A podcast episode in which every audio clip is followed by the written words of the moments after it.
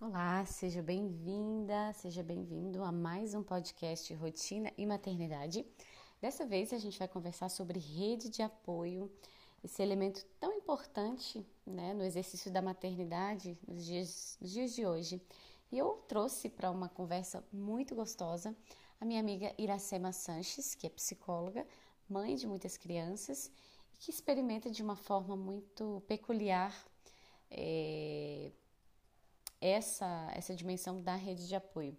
Eu vou deixar que ela se apresente, mas eu quero já adiantar que vai ser uma conversa muito boa. Assim, nós nos conhecemos já há alguns anos e, é, do ponto de vista de mãe e também como psicóloga, acho que ela vai ter muitas luzes para nos, nos apontar a respeito desse assunto.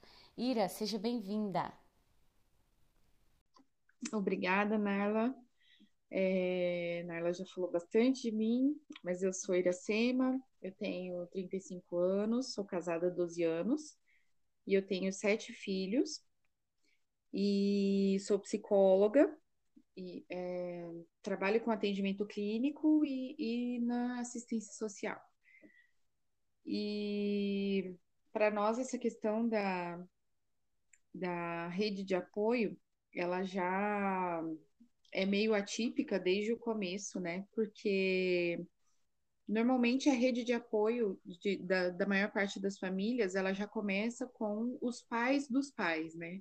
Com os avós das crianças. Então, é, muitas vezes é, a gente conta com a ajuda da avó, do avô, e, e a, na minha casa, né? Minha mãe é falecida na época que eu me casei, meu pai ainda era vivo, mas ele faleceu já há alguns anos. E meu sogro também falecido e a minha sogra mora em outro estado. Então, esse primeiro núcleo de apoio com relação à a, a, a, rede de apoio a gente nunca teve, né? É, teve em partes, né? Porque a, a minha madrasta, é, em algumas vezes, nos socorreu, mas ela já sempre, assim, desde o começo, ela foi minha alternativa. É, na época que os meus três primeiros filhos ainda nasceram, eu estava na graduação, né? Eu ainda fazia faculdade. Então, é, sem rede de apoio era impensável, né? Tanto trabalhar quanto a faculdade na época. É, então, não posso ser, né, dizer que eu nunca tive rede de apoio, é que na verdade nessa época ela era meio alternativa. Nessa época, é, ah, eu contava com, com, com, tia, com prima, com a minha madrasta, às vezes com a minha irmã, porque ela tinha o mesmo ritmo que eu, né? Ela trabalhava e fazia faculdade também. Mas no, ao fim e ao cabo, a, a condição principal era sempre um acordo entre eu e meu marido. E eu, é isso que eu gosto de uhum. frisar sempre, né? Porque essas pessoas que fazem parte da nossa rede de apoio, por mais que elas sejam parte, né, nossos familiares, elas são acessórias, né? A gente conta com elas quando a gente pode. E se a gente não pode, a gente tem que criar meios para que a gente consiga é, continuar a vida, né? Não é não é o que é essencial na família. Se a gente estivesse morando num sítio no meio do nada, seríamos nós dois e as crianças e pronto. Então não é porque há pessoas próximas que elas têm o dever de nos ajudar, né? É bom uhum. que contar, mas ninguém tem obrigação de, de, de assumir os nossos pepinos, de assumir os nossos deveres, né? Então já aconteceu, por exemplo, uma vez de, de uma dessas vezes que eu contava com a ajuda de alguém e a pessoa furou completamente comigo. E era um, um dia que meu marido trabalhava à noite. E graças a Deus, na época, eu só tinha Maria. E fui com a Maria para a faculdade. Eu não tinha alternativa. Era um dia de prova e eu não tinha para onde correr. E a Maria já tinha. Maria tinha quantos anos? Ah, eu acho que uns dois, eu, se eu não me engano. Porque o Bentinho nasceu, ela ia fazer três anos. E. Uhum ela foi comigo para a faculdade, tinha uma brinquedoteca na faculdade, já por causa dessa situação, né, de que muitas mães faziam faculdade à noite. E. Desculpa a barulheira. E aí, esse dia tinha prova, e a Maria não falava com ninguém. Ela não tinha o costume de falar com ninguém, mas ela gostava de ficar na brinquedoteca. E esse dia, alguma das crianças assustou ela. E aí o rapaz que era que coordenava a brinquedoteca levou ela para mim na minha sala.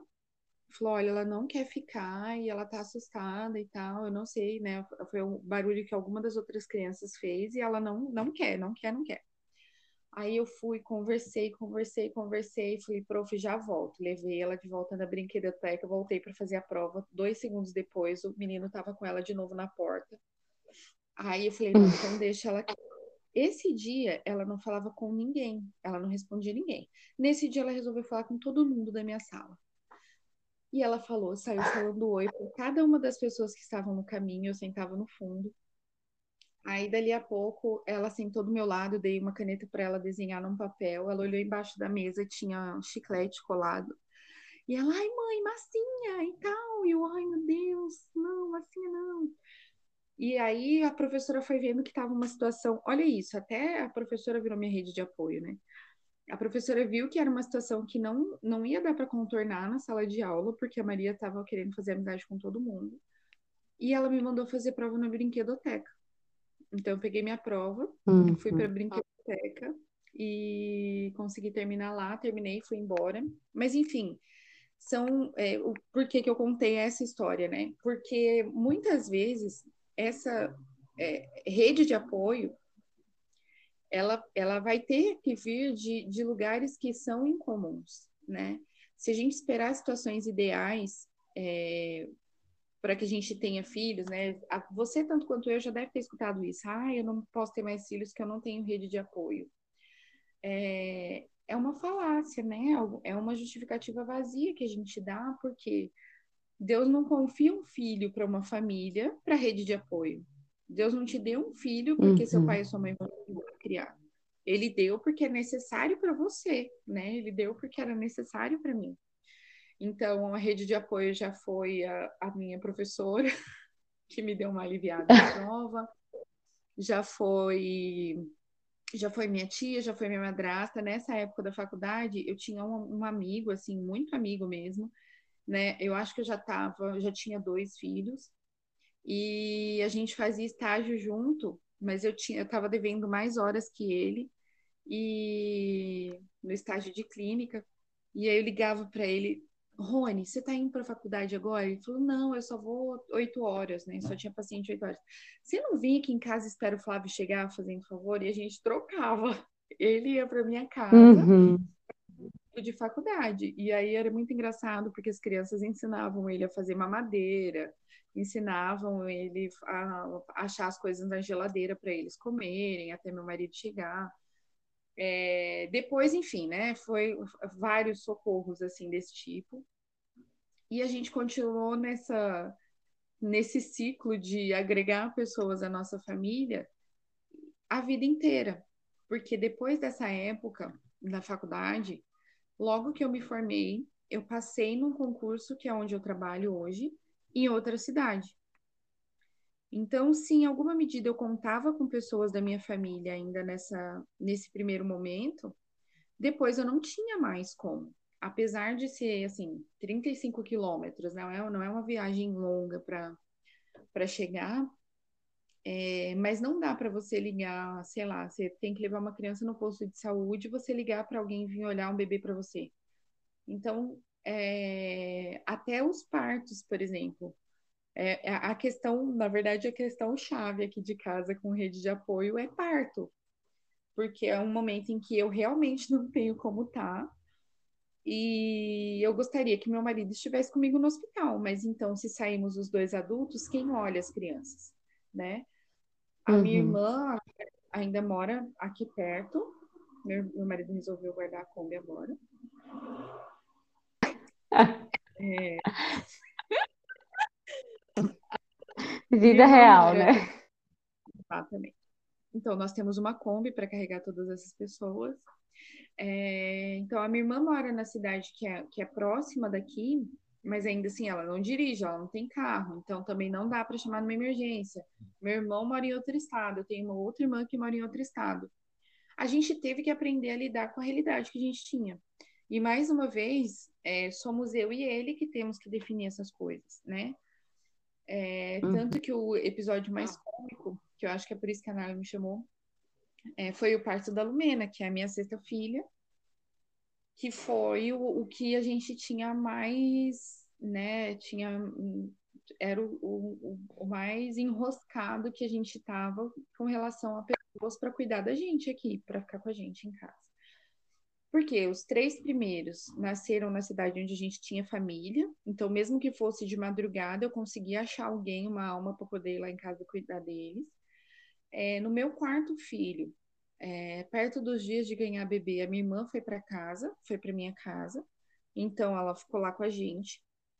O meu quinto filho nasceu, a gente estava é, na cidade em que meu marido trabalha, que é outra cidade daqui da região, e nós fomos para lá porque eu já estava na data prevista de parto, já tinha passado dois dias. E, e aí fomos para lá porque para eu não ficar sozinha em casa e o menino resolveu nascer lá. Então a gente já tinha rede de apoio lá para ficar com as crianças, essas coisas foram se resolvendo naturalmente.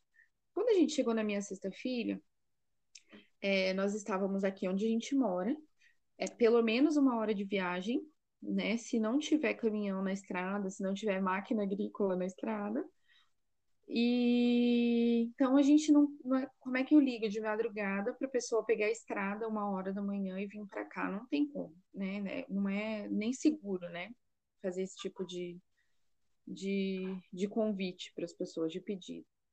Então a gente estava aqui e eu assim, eu falo, eu repito isso muitas vezes e cada vez que eu repito, eu acho que isso se torna mais forte na minha vida, que eu falo que eu vejo tudo como providência. Nessa época a gente não tinha um carro que cabia todos nós, a gente andava num paio, então a gente também não pegaria a estrada de noite, de madrugada, que a gente teria que ir de ônibus. E aí a sensibilidade das pessoas é tão grande quando a gente se deixa alcançar também, né? Porque é, muita gente vê ofensa em tudo, muita gente vê invasão em tudo, né? Então, quando as pessoas olham uma família com cinco crianças na rua e uma mulher grávida, como é que isso não vai chamar a atenção de alguém, né, nos dias de hoje?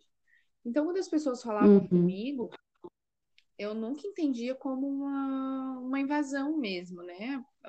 Justamente por isso, às vezes a pessoa não tem a intenção de ser invasiva, ela só não sabe se comunicar de outra forma, né? E muitas vezes a gente, se a gente estiver desarmado, a gente percebe nos comentários, né, no, no, na forma da pessoa nos abordar, se uh, aquilo é realmente uma afronta, uma zombaria, ou se é só curiosidade, se é, se é a felicidade até, né? Eu lembro que uma vez a gente estava na, acho que foi nessa época mesmo que eu estava grávida, nós fomos numa feira que tem aqui, e a hora que a gente estava saindo, nós todos, né?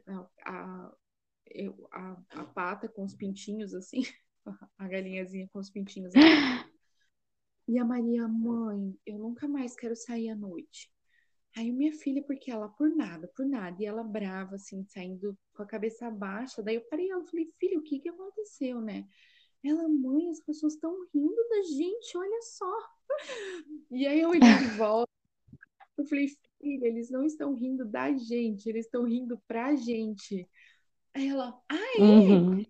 É. E aí é, é, que ela é melancólica, a vida dela é olhar, se ela não uhum. fizer um esforço muito, ela vê tudo como negativo, né? Então elas estão rindo da gente. Eu falei, não, eles estão rindo pra gente. Tanto é que dava um tchauzinho pro Inácio, assim, sabe? Era bem divertido. E aí, é, se, se eu tivesse né? Olha só, se eu tivesse na mesma chave de leitura da, da situação que a, que a Maria, eu ia sair dali humilhada, ia sair dali arrastando a cruz, né? Nossa, eu nunca mais saí de casa e tal. E não era assim. É, muitas vezes, inclusive, a gente é beneficiado por causa disso, né? Nos passam na frente na, em algumas filas e tal. E quando a Lumena foi nascer, por causa dessa porque eu estava desarmada mesmo, né? Eu não costumo ver muita é, maldade assim em tudo e tal, né? Não, não me ofendo fácil, graças a Deus.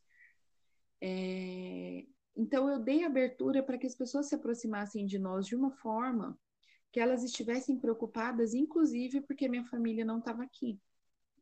Então não uhum. foram uhum. uma ou duas pessoas que a gente encontrava e falava assim: e quem vem para cuidar de vocês? E quem vem para cuidar as, as crianças? E como você vai para o hospital? E aí, quando eu falava, os dois casos que foram mais é, incisivos, assim, foi de uma amiga que mora, não, duas, né, que, que moram aqui, que trabalham aqui no mercadinho, que tem pertinho, pertinho de casa, que elas deram o telefone delas para para que eu chamasse quando eu tivesse em trabalho de parto, porque elas se propuseram a ficar aqui em casa com as crianças. E são pessoas que encontravam as crianças quase todo dia, né? E a minha chefe, não, você me chama, né? Eu tô aqui, você pode me chamar a hora que precisar. Tanto que quando eu entrei em trabalho de parto, eu abri o WhatsApp, eu falei, agora, quem é que eu vou chamar? Porque é constrangedor, né? Imagina 11 horas da noite, é uma pessoa que não é da família, né? E eu lembro que a Nina, né, que é nossa amiga, eu falava assim, Nina, é muito ruim eu ter que ficar pedindo, não foi nessa situação, né, mas eu é muito ruim eu ter que ficar pedindo é, para as pessoas assumirem essas coisas assim, né, ou carona, tal. E ela falava, e ela falou para mim uma vez assim, ela falou, você está dando a oportunidade de que as pessoas sejam caridosas com você, né? E eu uhum. falei, é, realmente, é, é uma oportunidade mesmo, né? Eu não estou fazendo isso por folga. E aí, nesse dia, eu abri o WhatsApp e eu, eu olhei e falei que deixa eu olhar quem visualizou pela última vez mais cedo, né? Mais, né, mais perto do horário, que vai ter mais chance de estar acordado. E aí eu mandei mensagem para minha chefe, ela tava, realmente ela estava acordada. E ela falou: Não, tô indo para ir agora. Eu falei: Não, se você não puder, porque ela também tem filho, ela trabalhava no outro dia e tudo. Eu falei: Se você não puder, você me fala que eu chamo outra pessoa. Ela: Não, tô indo para ir agora. E graças a Deus também, porque aqui é interior, né? Eu fui para o hospital, é, internei meia-noite e a Lumena nasceu três da manhã. E seis horas da manhã eu tava de alta. Então acabou que. Ai, que interior maravilhoso. Nossa, incrível, menina. Tanto é que é uma das coisas que eu peso para poder ter bebê, né? Eu falei, eu vou para um hospital bom para ficar dois dias internada, ou eu tenho bebê aqui mesmo para ter três horas de internação. É... E aí ela veio, ela só passou a noite aqui em casa. Ela veio, dormiu, acordou no outro dia de manhã, foi trabalhar. O Flávio, como eu tinha tido bebê já, o Flávio veio de manhã para render ela. E ela foi trabalhar e ele veio, levou as crianças para a escola e foi me buscar no hospital. Então, é, se eu tivesse ficado armada, se eu tivesse é, até, até essa, essa nossa posição de é de vítima, né? A gente não gosta de falar que é de vítima, mas é de vítima. Se eu tivesse pensando, por exemplo, ai, que não tem ninguém da minha família que vem. Inclusive, nessa época, é, uma das minhas tias tinha se oferecido para ficar com a gente aqui em casa, justamente porque eu não queria ir para outra cidade para ficar, porque eu teria que ficar lá, sabe Deus quanto tempo até o bebê resolver nascer. Sim.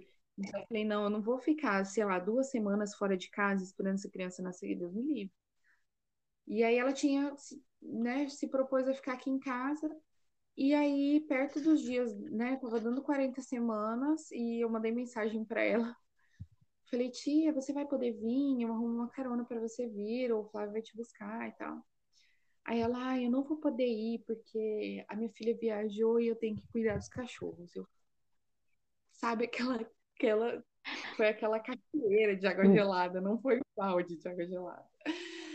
Então eu olhei e falei, pô, então, e, e, aí, olha só, se eu tivesse uma postura de vítima, né? Se eu tivesse uma postura de, de esperar muitas coisas das pessoas, eu estaria arrastando essa mágoa até hoje, eu teria, né, teria comprado uma briga, teria feito um escândalo e tal, e, e não é o meu perfil fazer isso. Da mesma forma, como eu não teria conseguido criar vínculos com essas pessoas que estavam aqui por perto e que vieram me atender tão prontamente, né? É, uhum. Aqui, se eu ligar, eu falar que eu preciso de uma barra de sabão nesse mercadinho, que o pessoal é nosso amigo, a mulher vem aqui entregar a pé. Por quê? Porque a gente criou o vínculo com eles, né? Então, a gente precisa entender que para que as coisas funcionem a nosso favor, a gente tem que colocar a máquina para funcionar a nosso favor, né? A gente uhum. tem que uhum essas relações, a gente tem que deixar essas portas abertas. Inclusive, tem muita gente que tem família, que tem pai, que tem mãe, que tem tios, que tem primos, que tem amigos, né, que amigos entre aspas, né, que estão na mesma cidade e ainda assim não pode contar com essas pessoas, justamente porque essa porta não está aberta, né, porque essa relação não foi construída. Então. É, eu gosto é... de. Pode falar. Pensar também. Essa experiência do fortalecimento de vínculo de doação e acolhimento. Sem dúvida. Isso que você foi falando, né? Assim, de, de armada, isso envolve de muitas exigências que a gente acaba. É, não é que a gente tem que perder os critérios, né? Não é, não é do jeito que, que não é, não é bem isso. Mas por acho que a, a, a nossa geração perdeu um pouco a questão das relações. A gente parece que perdeu o traquejo, assim. Então, se, se alguém fala alguma coisa é porque está dando querendo interferir, então é melhor eu não pedir ajuda, é melhor eu, eu é, essa mágoa e, e, e todo mundo contra mim, né? Sim, é que na verdade, assim, a gente tem. É... Nós saímos assim, a, a, a gente se entendeu como pessoas mal formadas, a gente se reconheceu que a gente não é o umbigo do mundo e que a gente né, tinha muita coisa para aprender. E aí a gente foi tentar aprender e achou que isso que a gente tinha aprendido era o novo umbigo do universo. E aí, uhum. a gente sai do 8 para o 80. A gente sai do preto para o branco. E a gente acha que a vida funciona assim, mas as coisas com as pessoas não funcionam assim. Eu posso fazer isso para construir uma ponte, eu posso fazer isso para fazer uma receita de bolo, ainda assim o tamanho do ovo vai ser diferente variando a galinha. É, eu posso fazer isso para fazer um motor funcionar de um carro. Mas quando a gente trata de pessoas, a gente precisa ter tato. E aí, é, isso envolve é justamente isso que você falou, é uma troca, né? É, a gente precisa amar antes de ser amável, né? A gente precisa ter essa sensibilidade. É, mais uma vez, né? Eu só, eu só consigo lembrar de quarta camada agora. Então, assim, a quarta, né? Porque a quarta é assim, as pessoas venham pessoas, me amem, né? Eu tenho todo o direito do mundo, vocês têm que me ajudar, vocês têm que me acolher e tal. E a quinta camada é quando a pessoa acha que ela tem a verdade do universo na palma da mão, né? E uhum. que é o típico da adolescência, digamos assim, né? Então, eu escolhi minha tribo, eu me identifiquei aqui, é isso aqui mesmo que eu, que eu adotei como verdade, que eu adotei como como premissas e o resto que se lasque. E não é assim que a vida funciona. Né? Em qualquer lugar que a gente vá, se a gente quer manter o mínimo de relação harmoniosa, a gente precisa estar disposto a abrir mão de algumas coisas e a acolher outras em troca disso, né? Então, ai, mas a minha sogra vai passar o dia com as crianças e vai deixar eles na televisão. É sério que para internação, cara, você vai ficar internada no hospital, você precisa de alguém para olhar as crianças e você não vai, você vai fazer exigente de que sua avó, sua, sua mãe lá com 60 anos não liga a televisão para as crianças, é claro que você não vai é. falar, né, mãe, não deixe eles assistirem pornografia. Se for preciso falar, fala. Uhum. Mas exigir que ela não possa cuidar dos netos, como ela aprendeu, como ela fez 60 anos, e achar que só porque Exatamente. a gente faz mal, a gente tem que ensinar a nossa mãe de 60 anos que não é assim, que não sei o quê é, é uma soberba sem tamanho, né? Então, é, esse, essa, isso que eu falo de construir pontes, esse vínculo que a gente precisa estabelecer com as pessoas, inclui a gente botar a nossa soberba onde ela deveria estar. Né? E como você falou, não é. E a gente não. Não. É, tá dando. Mas só queria puxar esse gancho, né? A gente não forma como a gente vai tratando com as pessoas até cuidaram de nós, vai na forma como a gente vai cuidar também dos nossos filhos. O nosso intolerância, o nosso nível de autorreferencialismo, né? Você pensar que, bom, eu de, de, de fazer a referência, eu, eu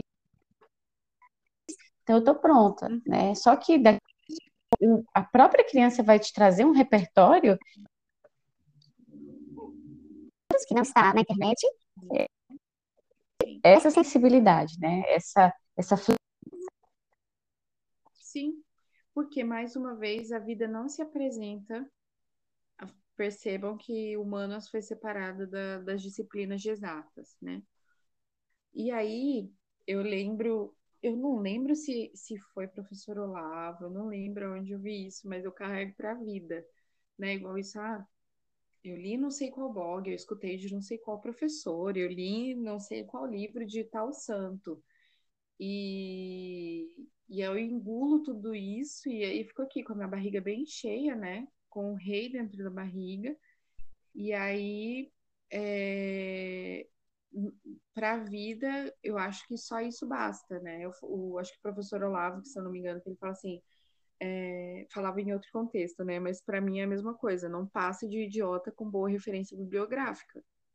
Então, se você sim, não tem sim. essa sensibilidade diante de outra pessoa, não é o outro que que que, que tá, né, que é mal, que é insensível, que é, né, que não que não sabe ser caridoso, é, é, é você que não tá é, sabendo, tá medindo todo mundo com a sua régua.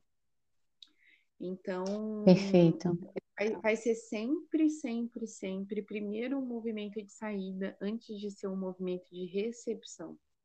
Sempre vai ser. É, não tenho palavras assim para por essa partilha. A gente está caminhando já para o nosso episódio e é passar a palavra para a Iracema, se ela quiser fazer alguma consideração final. Eu tinha algumas coisas assim para falar, mas depois escutou e conversou e refletiu caladinha. Eu vou fazer o convite para que o pessoal espere nesse episódio e também compartilhe com outros amigos, com mães de primeira viagem, tá? Sobre esse assunto tão importante. Compartilhe esse episódio porque vai ser importante também para essas pessoas madura, né, a respeito da experiência da apoio. Então, Ira, eu quero te agradecer e também deixar, é, enfim, cheia de, de muito já finalizando agora o nosso nosso episódio. Nala, só agradecer também. Você sabe que é, eu fico extremamente satisfeita de saber que eu posso. Uma pessoa que ouvir esse, esse podcast e, e que se sinta ajudada, para mim é o suficiente. E a gente, eu só gostaria muito que a gente pensasse sobre isso. Quem passar por aqui fizesse essa reflexão, né?